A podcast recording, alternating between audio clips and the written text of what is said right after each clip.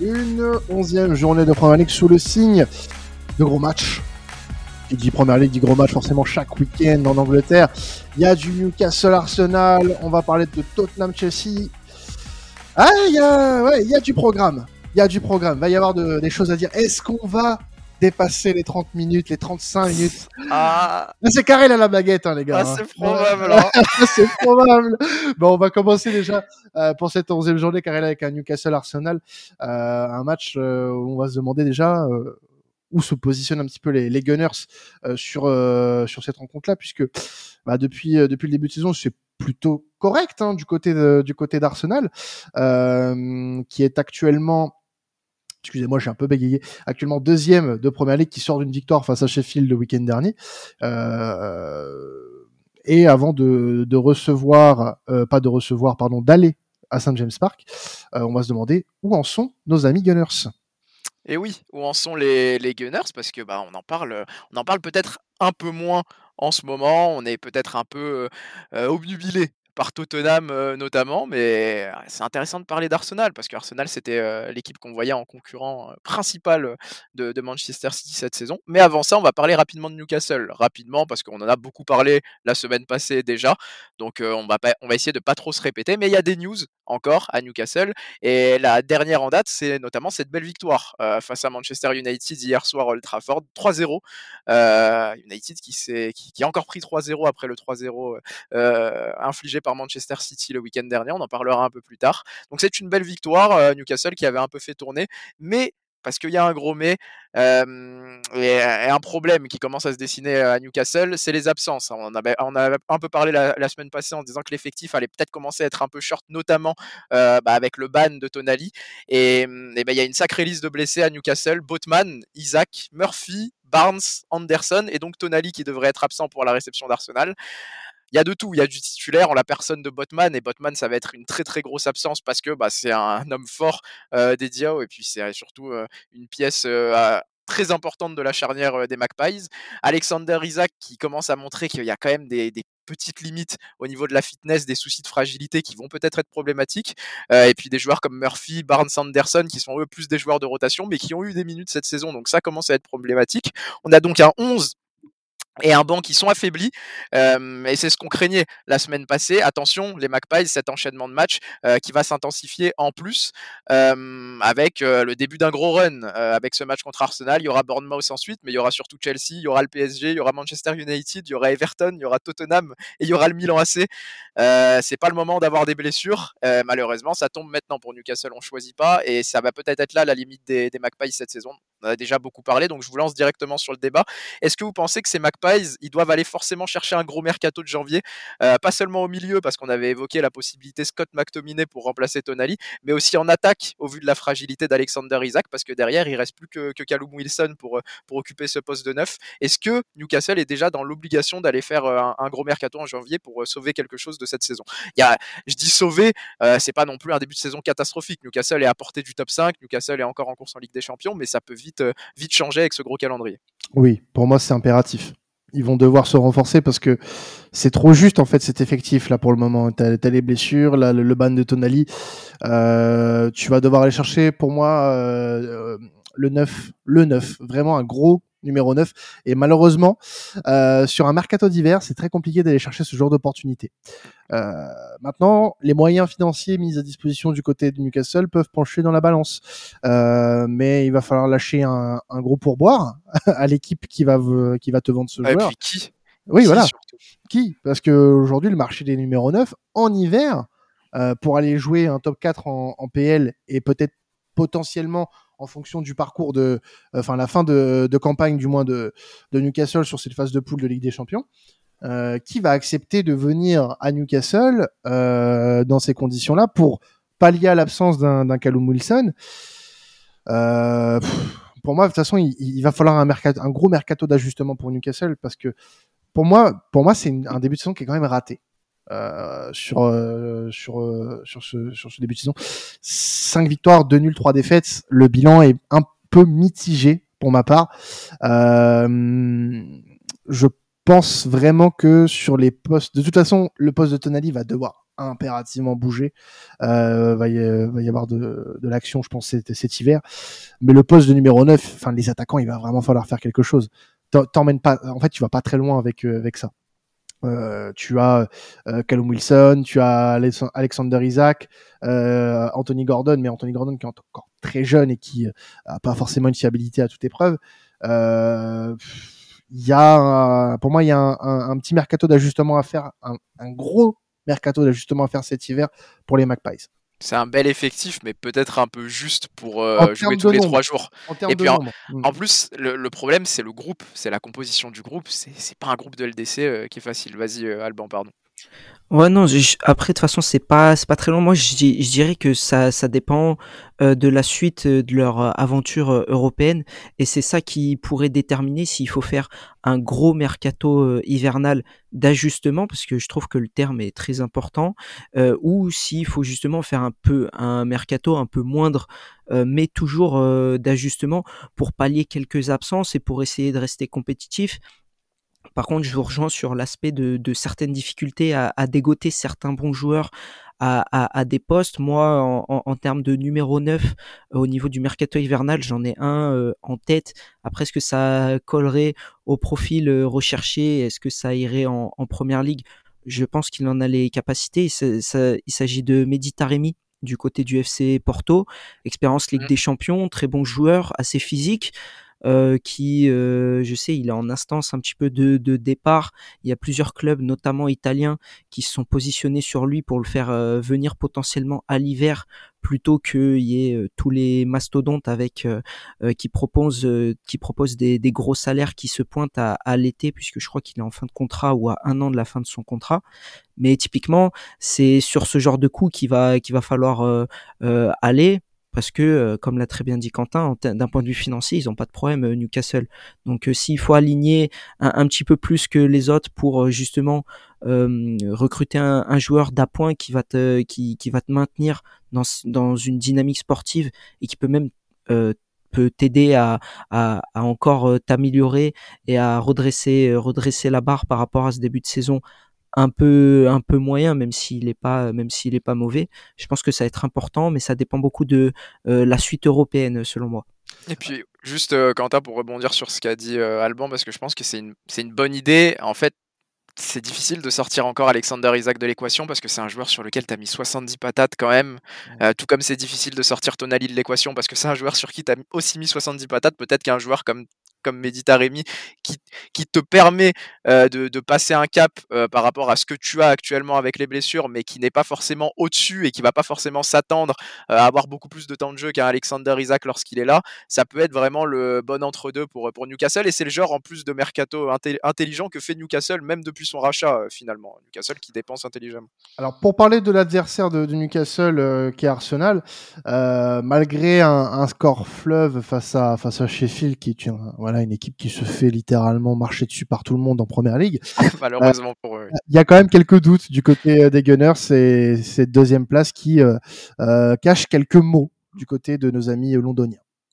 Oui, il y a quelques soucis. On en a parlé avec, euh, avec mon ami Flo. Voilà, on, il s'est confié à moi.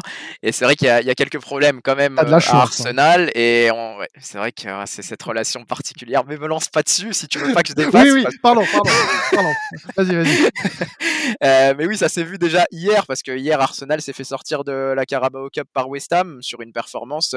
Ils se sont fait West Hamer, tout simplement. 70% de possession. Mais West Ham leur claque 3 buts. mène 3-0 jusqu'à la 90 minute, donc c'est vraiment du pur West Ham dans le texte, et c'est euh, ce que Arsenal euh, montre parfois cette saison, c'est-à-dire des performances en demi-teinte euh, en Ligue des Champions face à Séville. On a vu qu'ils avaient la maîtrise, mais parfois c'était une maîtrise parfois euh, bah, qui, qui, qui ne menait pas à énormément d'occasions, qui ne leur permettait pas d'être serein dans le match. Euh, on l'a vu face à Chelsea aussi, où ils ont été vraiment très très ballottés par euh, une équipe des Blues qui pour le coup euh, est en difficulté aussi cette saison, mais qui montre que face aux grosses équipes, elle peut être, elle peut être difficile à manier. Et Arsenal montre qu'il y a, y a peut-être certaines limites dans le jeu cette saison, là où la saison passée euh, on les sentait quand même en progression, capables d'être beaucoup plus maîtres de leur match, de se sortir de, de situations plus difficiles. On se demande si euh, cette saison ce sera encore possible et ça peut freiner un peu la progression du groupe de Mikel Arteta. comment est-ce que ça s'explique au niveau du plan individuel? Il y a le maître à jouer norvégien de Arsenal qui est un peu en perte de vitesse, Martino Degarde qui est un peu sous le feu des projecteurs, mais pour les mauvaises raisons en ce moment. il n'est pas très rassurant, moins décisif, un peu plus transparent dans le jeu, moins influent. Euh, Jorginho est replacé en 6, euh, Declan Rice joue en 8 et du coup c'est Declan Rice qui vraiment euh, prend le rôle un peu de Martino Degarde dans, dans l'animation, qui prend cette influence et c'est pas forcément ce qui était prévu pour l'ancien joueur justement de, de West Ham au moment de son arrivée. Euh, contre Sheffield, justement, Martino Degarde, il a été mis sur le banc. Euh, il a joué hier euh, en coupe contre West Ham, donc forcément avec pas énormément de succès, donc c'est pas ça forcément qui va le, rassurer. il jouera sûrement contre Newcastle, mais il y aura vraiment besoin de, le voir retrouver un, un, gros niveau de jeu pour aller battre Newcastle. En plus à Saint James Park, c'est jamais facile. Moi, mon débat, euh, il est plus au niveau de l'attaque, parce qu'on a vu que Rezus euh, s'était à nouveau blessé alors qu'il revenait très très fort et que justement, ça redevenait un joueur taulier pour, euh, pour Arsenal. C'est Eddie Nketiah qui a pris sa place et qui s'est montré, qui s'est mis en avant face à Sheffield United avec un énorme triplé. Je ne sais pas si vous avez vu son troisième but lors de la victoire 5-0. Bon, voilà, c'est du très fort. Mais la, petite limite qu'on peut se demander par rapport à, à Eddie c'est est-ce que ça, ça peut être un joueur de gros match? Est-ce que ça peut être un joueur d'une équipe qui vise le top 4 euh, pour, euh, pour Arsenal, euh, justement, en l'occurrence. c'est quoi votre avis vis-à-vis de ça? Est-ce que Nketiah a l'étoffe d'un attaquant top 4 de PL bah, En tout cas, si il ne l'est pas encore, ce genre de match peut le révéler. moi, j'ai de bons souvenirs de la, de la saison d'Enketia sur ses rentrées, la saison passée, où il a été très précieux parfois. Euh, maintenant, euh, il profite de blessures, donc il a du temps de jeu, c'est très bien. Il a claqué un triplé face à l'immonde Sheffield, qui, euh, ouais, bah, il faut dire ce qui est après. Hein. Euh, c'est comme ça. Euh, mais euh, non, après, je, je pense pas que ce soit encore l'attaquant type top 4 PL. Ça peut le devenir. Ça peut le devenir. Hein. Est encore hyper jeune. Euh, après 10 matchs cette saison, c'est 5 buts ce qui est pas, ce qui est loin d'être dégueu pour un, pour un, pour un remplaçant. Il va profiter de l'absence de Gabriel Ressus, c'est pour moi une très bonne chose. Ça va lui permettre de grappiller du temps de jeu, de se montrer dans des matchs importants comme celui-ci. Et vraiment, voilà, pour revenir sur ta question, est-ce qu'il a l'étoffe d'un top 4 PL Très difficile à dire pour le moment, parce qu'il n'a pas encore vraiment été euh, important dans des gros matchs coup près comme celui-ci. Euh, pour moi, ça va être un, ça va être un gros test pour lui ce week-end face à Newcastle.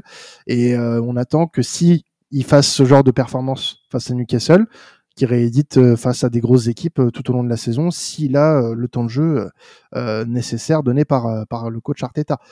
Mais aujourd'hui, pour moi, c'est difficilement, on peut difficilement dire que c'est un, un attaquant top 4 PL. Ça peut le devenir, si euh, les performances sont au rendez-vous.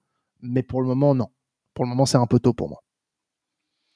Bah c'est ouais c'est vrai que en fait le truc c'est que c'est un joueur qu'on a surtout vu en Joker de luxe donc c'est sûr que c'est difficile de imaginer prendre le relais d'un joueur comme Gabriel Rezus qui est venu vraiment avec euh, avec cette, cette pancarte là à Arsenal.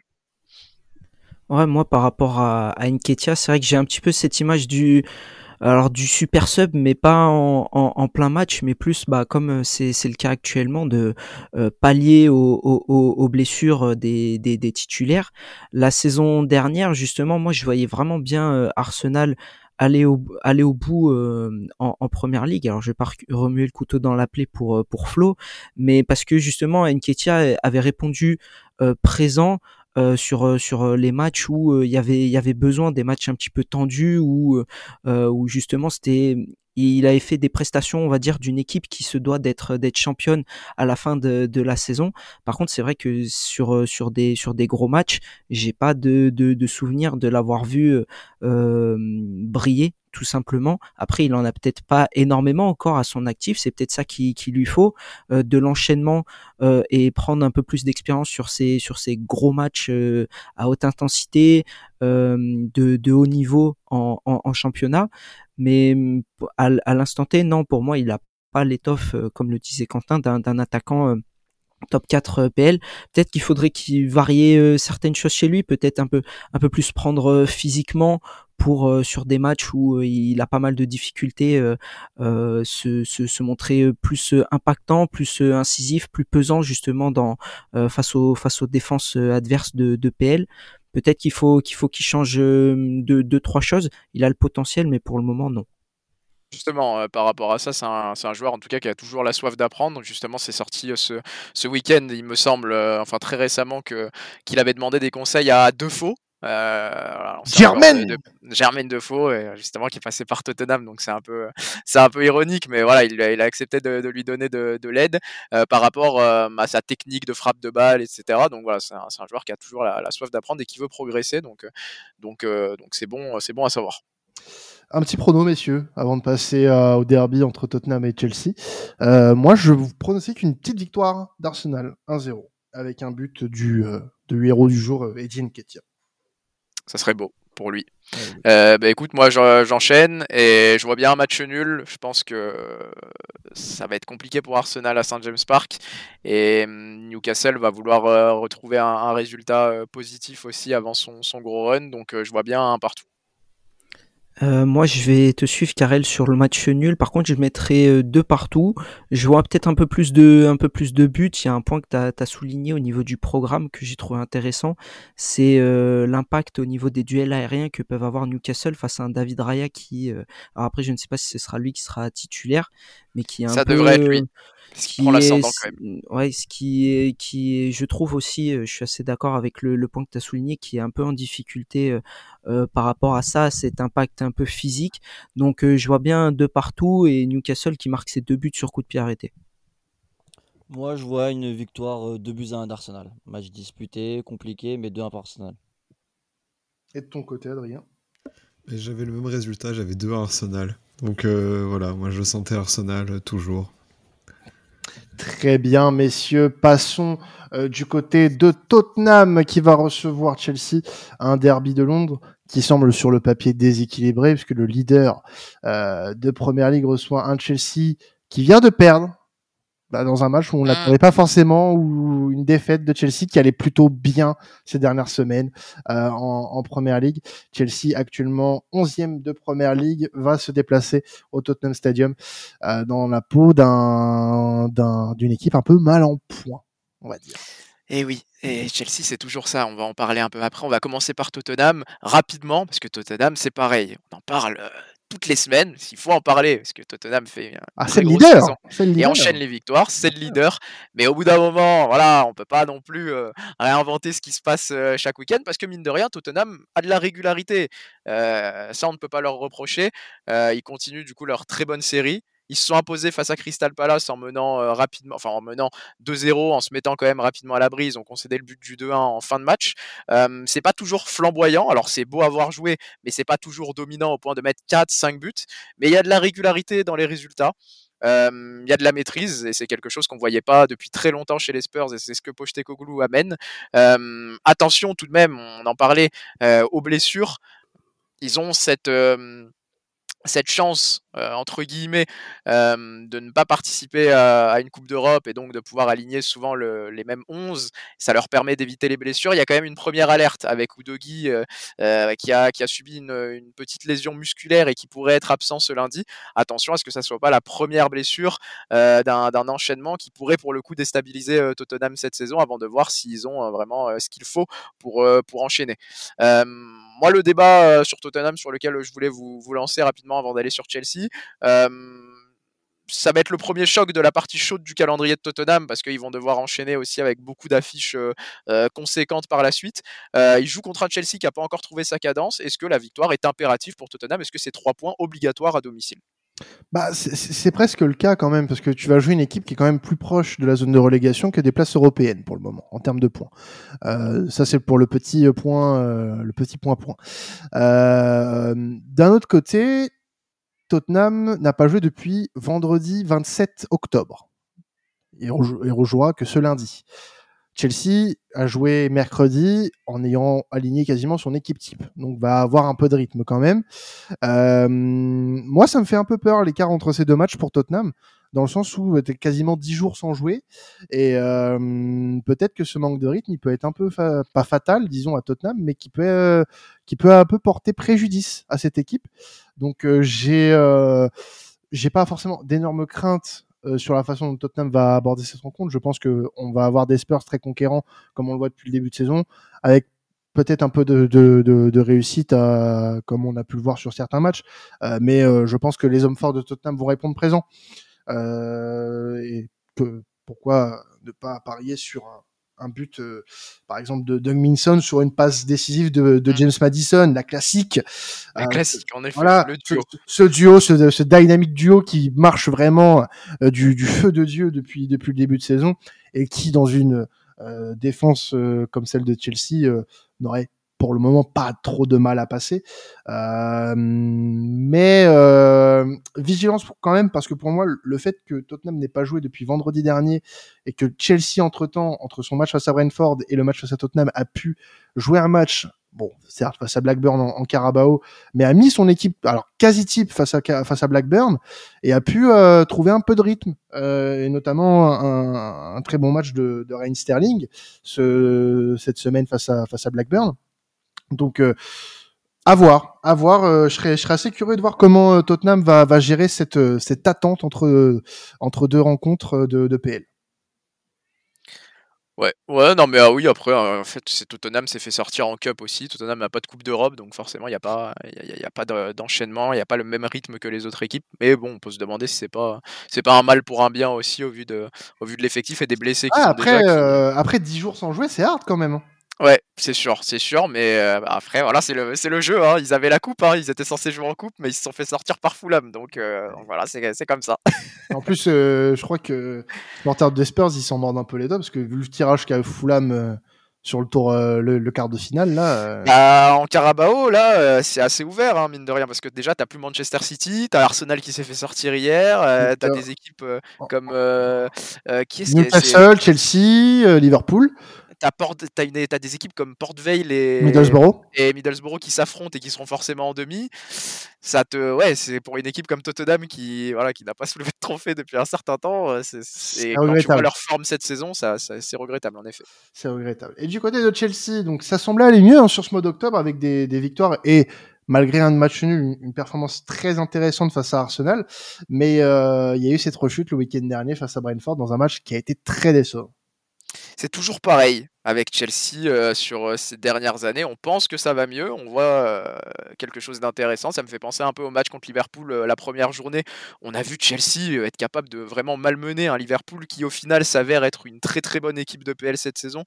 donc c'était c'était pas pas juste de la chance au moment où on s'y attend le moins, bah, tu rechutes, tu rechutes face à un Brentford qui en plus n'est pas non plus le Brentford des, saisons passées, qui cherchait un peu de confiance. pourtant, les hommes de Pochettino, ils avaient largement dominé la première mi-temps, mais Flecken dans les cages de Brentford a fait le boulot. de nombreux arrêts, ses montants aussi qui ont fait le, travail avec se rappelle de la frappe de Madueke sur la barre, l'enchaînement était beau, l'enchaînement était rapide, euh, mais un petit manque de chance pour, pour Noni Madueke qui, qui trouve la barre de Brentford. Euh, puis derrière, voilà, Thomas Frank, il a, il a confié il l'a confié, ou alors ça a été évoqué dans un article de The Athletic euh, que Thomas Frank avait demandé à ses joueurs à la mi-temps de faire preuve d'un peu plus de courage, balle au pied, en possession, euh, d'aller embêter cette équipe de Chelsea qui est friable quand même euh, et qui n'est pas qui n'est pas forcément un Chelsea patron comme on a pu le voir sur sur les dernières années, on le sait. Et lorsque ça a été fait par les joueurs de Brentford, bah, ils ont mis en difficulté cette équipe de Chelsea. Donc pour le coup, le, tacticien de Brentford avait raison. ils ont marqué aux alentours de la 50-55e minute de la tête, il me semble. Puis après, voilà ça, s'est équilibré dans le jeu et ils ont réussi à remarquer en, fin de match pour, euh, pour euh, entériner leur victoire, pour sceller le, sort du match. Donc, euh, donc voilà, Chelsea qui retombe, qui retombe dans ses travers. Tu l'as dit, ils ont fait un, bon match face à Blackburn. Ils ne sont pas tombés dans le piège de, Blackburn cette semaine avec Sterling qui, pour le coup, lui, bah, confirme cette saison que c'est peut-être le meilleur joueur de Chelsea. peut-être, je pense même avec, avec une certaine certitude. avec, avec Thiago Silva aussi qui est toujours là. Et ça m'amène justement sur mon débat, un débat voilà qu'on n'a pas beaucoup fait cette saison, que je trouvais intéressant, qui est un peu dans l'air du temps. l'effectif de Chelsea cette saison, c'est 23,7 ans de moyen âge. C'est le plus jeune de Première Ligue. Euh, tu as deux joueurs qui sont au-dessus des 28 ans, c'est Sterling et Thiago Silva. Et on se dit que tu as une moyenne d'âge de 23,7 ans avec un joueur comme Thiago Silva qui a 39 ans. Donc tu te dis que si tu l'enlèves de l'effectif, je ne sais pas à quelle moyenne d'âge tu tombes, mais c'est très très jeune. Tout simplement, est-ce que l'effectif de Chelsea est pour le moment trop jeune et trop inexpérimenté euh, pour aller chercher le top 4 de Première Ligue malgré toute la qualité et malgré tous les investissements? Moi, je pense que oui, justement. Mais de toute façon, euh, euh, ça faisait un moment qu'on parlait du mercato de Chelsea, qu'on n'était pas forcément d'accord avec celui-ci sur, les, sur les, derniers mois et les derniers podcasts. mais c'est justement pour ça. Moi, j'ai l'impression que ça a recruté beaucoup trop de promesses, beaucoup trop de joueurs jeunes. Et c'est pas en termes de d'âge, puisqu'on le voit par exemple au Barça, que des jeunes joueurs arrivent à faire des belles choses dans le club, mais c'est trop en nombre, c'est trop par poste c'est pas cohérent pour moi. Et, euh, et ouais, ouais, ouais c'est un mélange en fait de plein de petits jeunes, de belles promesses, et t'assembles tout ça, et la mayonnaise, ça prend pas forcément. Tu as besoin d'expérience dans, dans un collectif, et on le disait même pour le Barça à l'époque, quand euh, je, voilà, je, fais le, parallèle avec le Barça, mais quand le Barça se reconstruisait, il y avait des jeunes prometteurs, mais on disait, tu as besoin de cadres à côté pour pouvoir euh, euh performer, tu as besoin de, de, Voilà, moi, pour, en, surtout dans un championnat aussi compétitif que la Première Ligue, face à des grosses équipes qui ont, elles, de l'expérience. Pour moi, c'est bien d'avoir des talents, mais surtout quand c'est des recrues, ouais, moi, il me faut, il, faudrait d'autres joueurs d'expérience autour de ces joueurs et que ce soit un peu plus cohérent. Pour moi, ça manque évidemment de taulier euh, pour euh, performer dans les médias. Maintenant, on connaît le projet de Chelsea, c'est sur du long terme avec ces joueurs-là, euh, soit pour faire de la plus-value, soit pour les inscrire euh, vraiment dans, dans, dans, un projet euh, ancré dans, dans, dans ce Chelsea-là. Mais c'est vrai que sur le court terme, on, on peut pas s'attendre à des miracles. Euh, aujourd'hui, c'est Thiago Silva qui est vieillissant, 39 ans, qui est encore très très bon d'ailleurs. Hein, Thiago Silva, c'est pas le problème, euh, et Raheem Sterling qui est paradoxalement est très bon et très certainement le meilleur joueur de Chelsea depuis le début de saison, mais qui est pas utilisé à son bon poste. Euh, on, on, le fout ailier gauche alors qu'il est bien meilleur à droite. Mais est-ce que tu as, as, des solutions pour, pour mettre quelqu'un à gauche pour le moment? Pas vraiment. L'infirmerie euh, du côté de Chelsea aussi euh, n'aide pas beaucoup. C'est aussi une donnée, ouais, tu as raison de voilà, parler. Mais exactement. de la saison en plus. Donc, euh... donc ouais, tu as, as, des joueurs qui pourraient être titulaires. Euh, bon, je pense notamment à, à Nkunku qui, qui qui est, lui est sur le retour, il, ouais. il arrive Nkunku. Voilà, exactement. Et tu vois, on va mettre en parallèle un joueur qui, pour qui ça marche pas du tout. Euh, c'est Nicolas Jackson.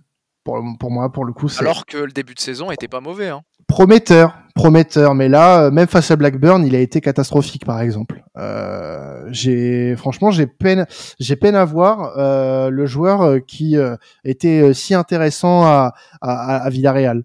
Euh, je retrouve pas ce joueur-là et moi ça me fait de la peine parce que c'est vraiment un excellent joueur et qui euh, qui a vraiment énormément de mal. On parlait beaucoup euh, de, de, de, joueurs euh, récemment à Chelsea. Quel numéro 9 vous a marqué récemment à Chelsea? Pas, il y en a pas récemment. Euh, le, le, le plus récent, le plus récent. Parce que allez pas me dire qu'un Tammy Abraham vous a marqué. Allez pas me dire qu'un Timo Werner vous a marqué. Euh, bon, Timo Werner, après, il y a la Ligue des Champions. Mais euh, c'est pas des joueurs qui ont marqué Chelsea. Et à Chelsea, l'ADN qu'a dernier gros neuf c'était Lukaku qui est arrivé pour 116 millions. Non mais mais ça n'a pas été oui, pas... oui mais ça n'a pas été marquant. Il a non, pas ça, voilà. ça a pas été marquant mais on le sait à Chelsea il y a des problèmes de casting il y a des problèmes de, oui. de transferts euh, qui sont censés être des mais pour des, moi, des marquis transferts euh, l'ADN de, de, Chelsea dans ce qui a fait ses, ses plus belles heures lors des, des, années 2000 early 2000 même fin 2000 enfin début 2010 c'est que tu avais une ligne d'attaque à, tout, euh, à toute épreuve. Euh, quand tu penses au Didier Drogba, etc., tu avais des, avais des attaquants qui euh, prônaient quelque chose, qui avait, qui, il y avait une identité du côté de Chelsea, c'était ces numéros 9, qui, enfin, ces, ces, ces, joueurs offensifs qui étaient vraiment dangereux, sur lesquels ouais. tu disais, tu avais peur d'affronter Messi. Exactement, bah voilà, bah tu vois, Hazard, le dernier numéro 9, le dernier numéro, numéro 9 qui a vraiment fait cet impact-là à Chelsea, c'est Diego Costa. Giroud, dans une moindre mesure, parce qu'il a eu un statut un peu particulier. En parce qu'il vient d'Arsenal en plus. Donc voilà. Mais, mais, vraiment, le dernier numéro 9 qui a performé comme ça à Chelsea, c'est Diego Costa. Ça commence à remonter quand même, les gars. Diego Costa. Donc, moi, je pense que aujourd'hui, ce qui fait mal à Chelsea, c'est son secteur offensif qui est pour moi beaucoup trop dépendant d'un d'un Raheem Sterling qui euh, bah, de sur un tu peux pas trop en demander à un Raheem Sterling vu son profil et, et c'est là où je pense qu'un qu'un Nkunku va faire énormément de bien à son retour. Il va falloir peut-être être un peu patient parce que sa blessure a été longue et que bah, il n'a pas forcément eu le temps de trop s'adapter du côté de Chelsea, même s'il y avait des belles promesses lors de la pré-saison euh, pour le français. Il avait fait une belle pré-saison avec les Blues. À voir s'il va être aligné avec Nicolas Jackson, avec, euh, avec Jackson parce que moi, franchement, je pense que vu comme c'est parti, il ne jouera pas le, Jackson parce que je pense qu'on va partir sur du Moudric euh, Palmer Palmer qui d'ailleurs lui est vraiment la révélation bah, c'est de lui dont j'allais parler. Je trouve que je, te, je te coupe et je te, je te, laisse continuer derrière mais c'est très symptomatique des problèmes de Chelsea. C'est que Cole Palmer est un des meilleurs joueurs de Chelsea cette saison. Il arrive de Manchester City là où il avait vraiment des bouts de match à se mettre euh, sous la dent. Et il arrive à Chelsea et c'est pas un taulier, mais au niveau des performances, c'est un des joueurs marquants du début de saison de Chelsea. Donc tu as raison d'en parler. Et, l'un des joueurs préférés de, des supporters depuis le début de saison. Vraiment, il a, il a vraiment une, une, super cote hein, du côté de, de Stamford Bridge. Mais voilà, ça, manque évidemment de taulier. Ça manque évidemment de taulier. Euh, je pense pas que le mercato d'hiver, il faille, il faille changer grand chose. Ça servira à quoi, honnêtement? Je, je pense que en, regardant le match d'hier, je me suis dit, vas-y, moi je suis, moi je suis Chelsea, je suis Pochettino, je joue tout, tout sur la Carabao. Vu, Mais alors, vu que de saison de merde. Je m'étais demandé si j'allais le mettre en débat. Est-ce que la Carabao c'est pas le moyen le plus simple pour essayer de sauver un peu la saison de Chelsea? Franchement, la route la plus courte, mais il te reste quand même des, il te reste quand même des, des morceaux. Ouais, après bon, t'as encore le temps. Ouais, mais City a gagné depuis combien de temps euh? Ça fait six matchs que tu marques pas contre City euh, d'affilée quasiment euh, en PL. Donc, bon. Ouais, c'est pour ça que je disais, il n'y a, plus, y a plus Manchester City justement, mais tu as encore Liverpool, tu as encore West Ham, tu as encore Newcastle qui a collé 3-0 à United là-bas. voilà, c'est pas non plus. mais c'est peut-être la route la plus courte. En effet, beaucoup plus courte que le championnat en tout cas. Mais bon, pour revenir sur le match, victoire prono, victoire. c'est dur, hein, 3-1 de Tottenham. Bah écoute, j'enchaîne avant de laisser la parole euh, à nos amis euh, chroniqueurs et je vais dire victoire, euh, victoire 2-0 de Tottenham avec un but de Gminson dans le lot. Moi, je vais te suivre, enfin, je vais vous suivre sur une victoire de Tottenham et pareil 2-1, peut-être avec un peu de difficulté parce que de ce que j'ai vu sur le dernier match, ça a été un petit peu un, peu moins souverain contrairement euh, à ce qu'ils peuvent euh, démontrer depuis le début de saison. Donc face à une équipe jeune, justement, ça peut peut-être leur, euh, poser certains soucis, mais je, les vois bien l'emporter de 1 ouais. Moi, je suis aussi Karel sur le, le 2-0 le 2-0 Tottenham. Et Hugminson buteur, oui, pourquoi pas, même doublé, mais je vois ça aussi, victoire de Tottenham 2-0. Moi, quand je vois que mon pote fan de Chelsea est en train de, de se pendre à chaque match, je me dis que complètement face à Tottenham, je t'avoue que moi, j'aurais vraiment mis un 3-0 ou 3-1. Vraiment, j'aurais mis, euh, je pense, vraiment, je ne vois absolument pas Chelsea euh, gagner ce match ou faire quelque chose. Ouais, je ne les vois pas du tout rivaliser. Et bon, on verra ça ce week-end. C'est un derby de Londres. Hein. On sait que dans ces matchs-là, le lundi 21h, il peut se passer beaucoup de choses. Donc, euh, donc euh.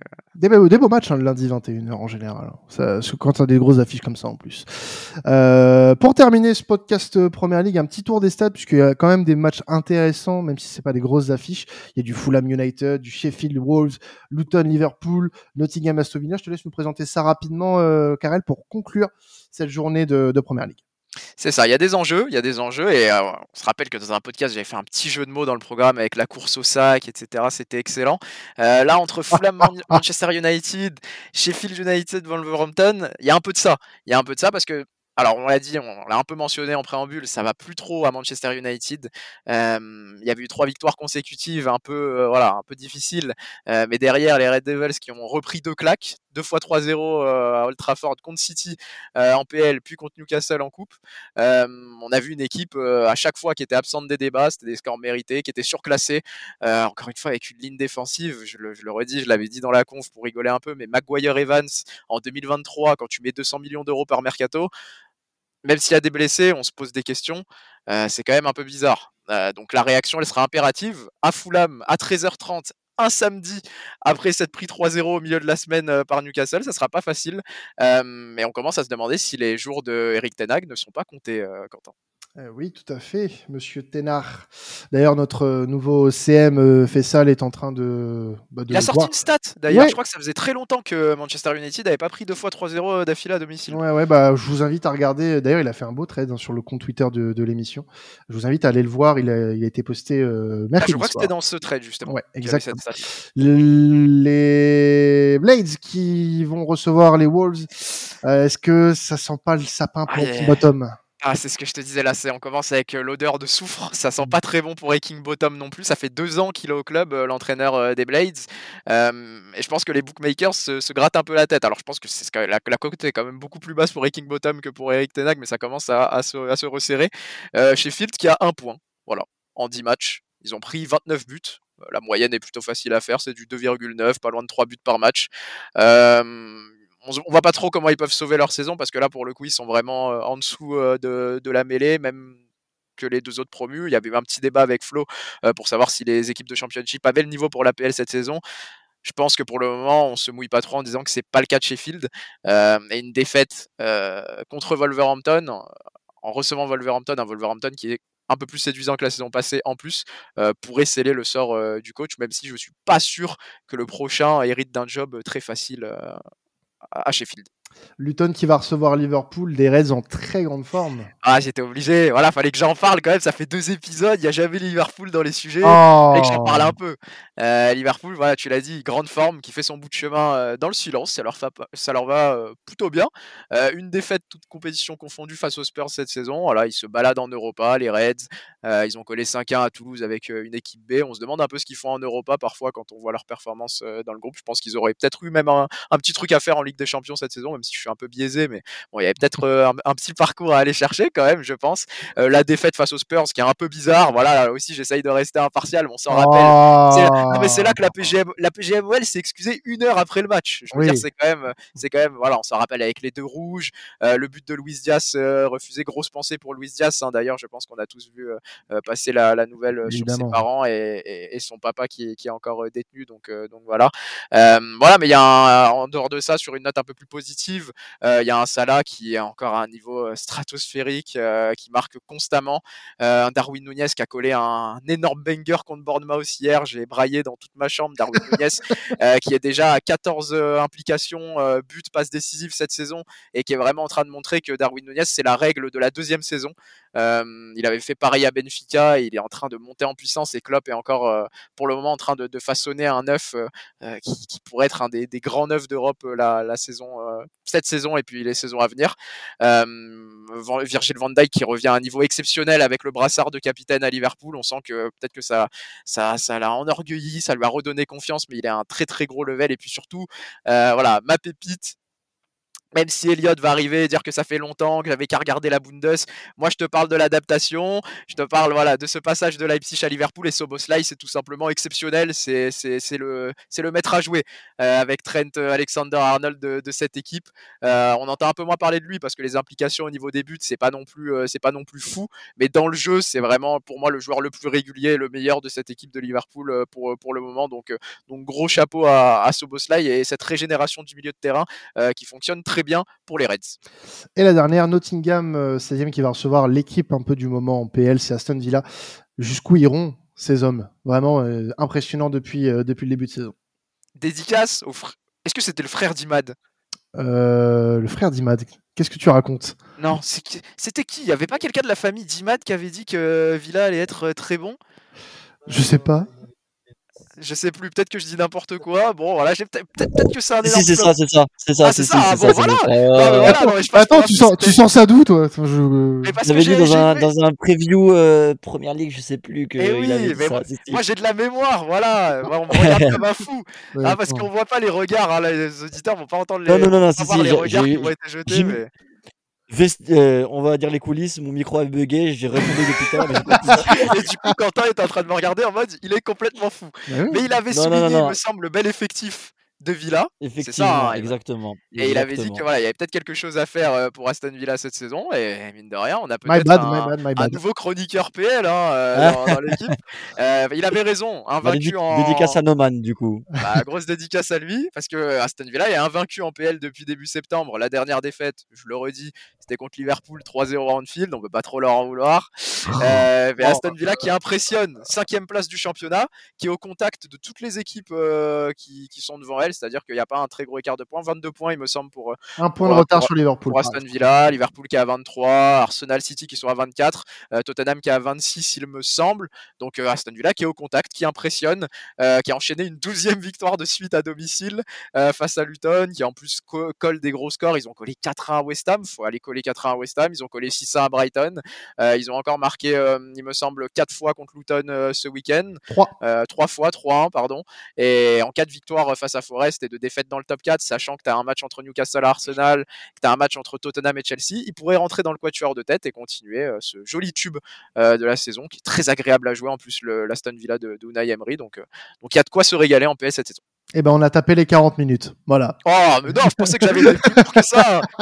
Ah, c'est une cata. Ah, je suis désolé. Eh ben, merci quand même, Karel, d'avoir fait un effort. Mais bon, il y avait deux, deux très grosses affiches ce week-end en PL. C'est pas de ta faute. C'est pas, c'est pas de ta faute. merci, merci à toi, Karel, et puis merci à vous de nous avoir écoutés euh, pour ce podcast PL. Il y a toujours la Liga, la Serie A et la Bundes. On espère que ces minutes en plus vous donnent du plaisir malgré tout. Euh, Retrouvez-nous la semaine prochaine pour la PL et les autres championnats. Dans quelques jours, on se retrouve aussi pour la Ligue des Champions. Avant de partir, le petit 5 étoiles qui fait plaisir pour noter l'émission. Euh, et puis, bah, il reste plus qu'à vous souhaiter un excellent week-end de football. C'était temps additionnel. Ciao tout le monde.